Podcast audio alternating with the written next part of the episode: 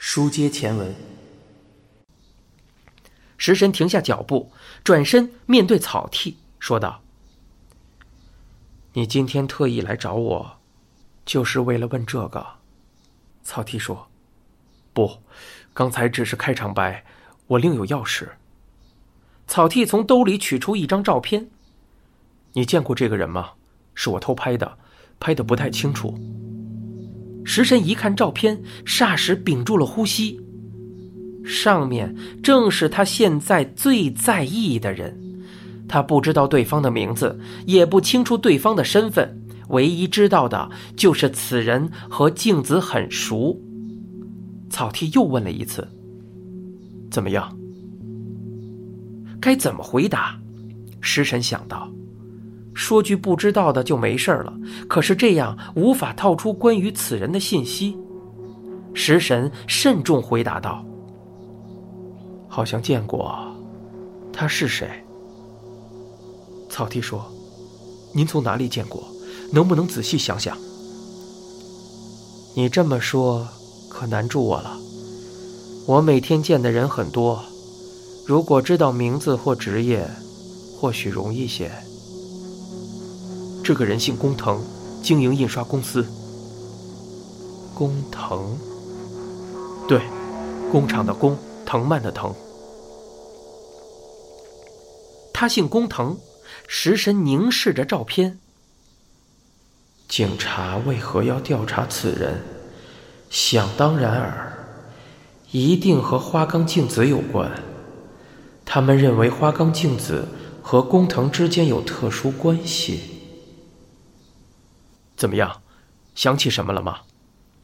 食神歪着头，好像在哪儿见过。对不起，实在想不起来，说不定我把他当成别人了。哦，草剃一脸遗憾的将照片收进口袋，旋又掏出名片。如果想起什么，麻烦和我联系。食神说：“好，请问，这人和案子有什么关系？目前还不确定，我们正在调查。这人和花冈小姐有关系？”草剃含糊其辞，摆出不想泄露情报的姿态。基本上可以说有。呃，对了，您和汤川一起去过变天庭吧？食神回视草剃，由于话题转向意外的方向，他一时哑口无言。草剃接着说：“前天我凑巧碰见你们，当时我正在执勤，不方便喊你们。他一定在变天庭附近监视。”食神心里想着，随后说道：“汤川说买便当，我就带他去了。为什么要去变天庭？”附近的便利商店不就有卖的吗？谁知道啊？这个你问他，我只是受托带路而已。汤川对于花冈小姐和本案没说什么吗？食神说：“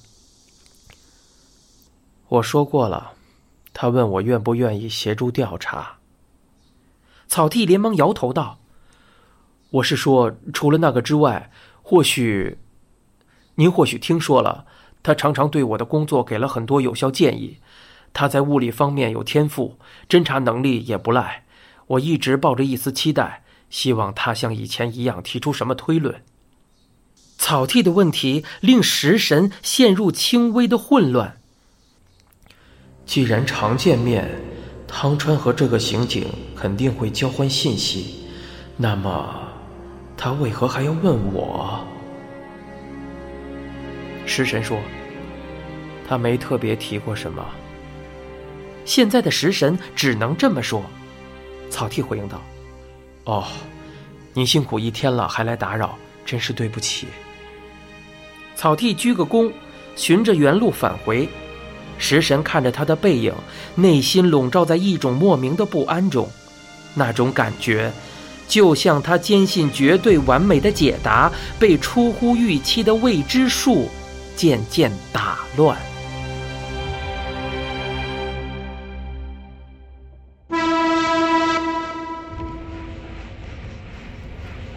出了新宿县小崎站，草剃取出手机，调出汤川的号码，按下通话键。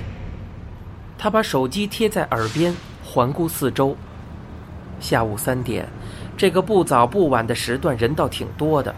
超市前依然摆放着成排的自行车。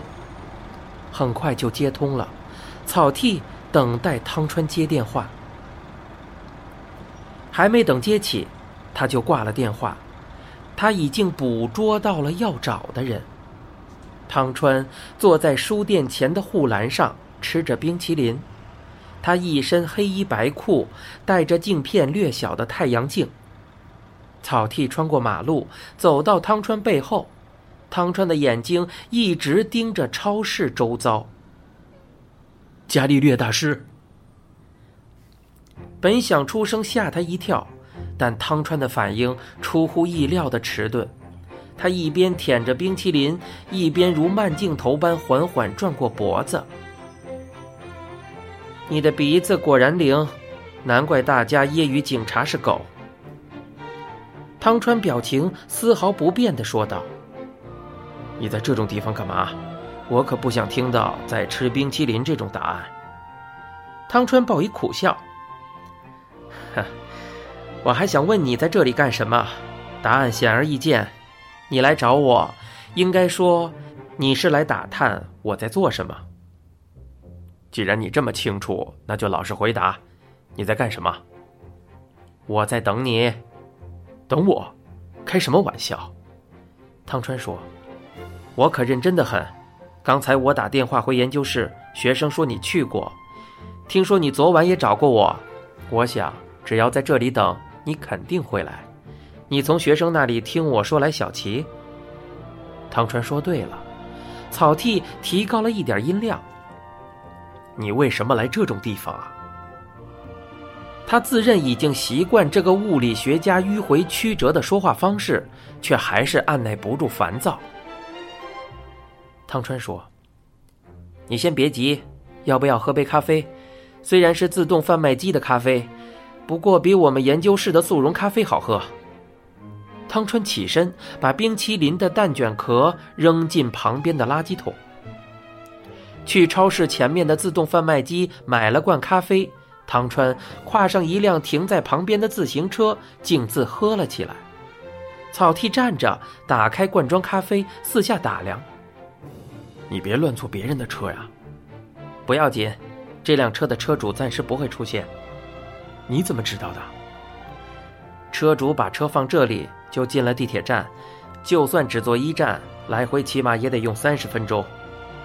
草剃喝一口咖啡，一脸厌烦地说：“你就待在这种地方，边吃冰淇淋边看人来人往。”汤川说：“观察人性是我的嗜好，很有趣。”少替自己吹嘘，快说，你在这里干嘛？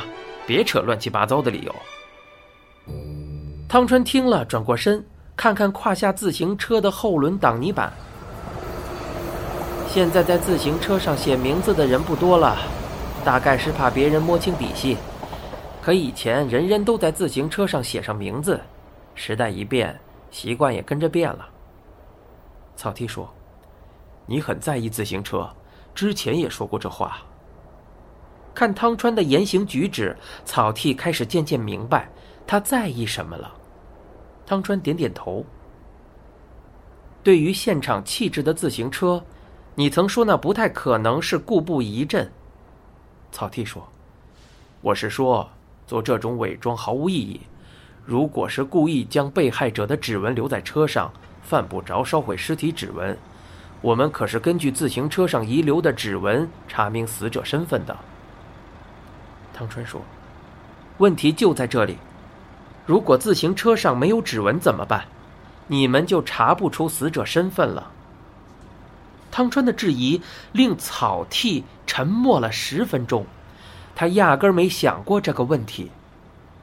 他说：“不，虽是因指纹从旅馆采集的失踪男子的指纹吻合才查明身份，不过没有指纹也不成问题。我们还做了 DNA 鉴定。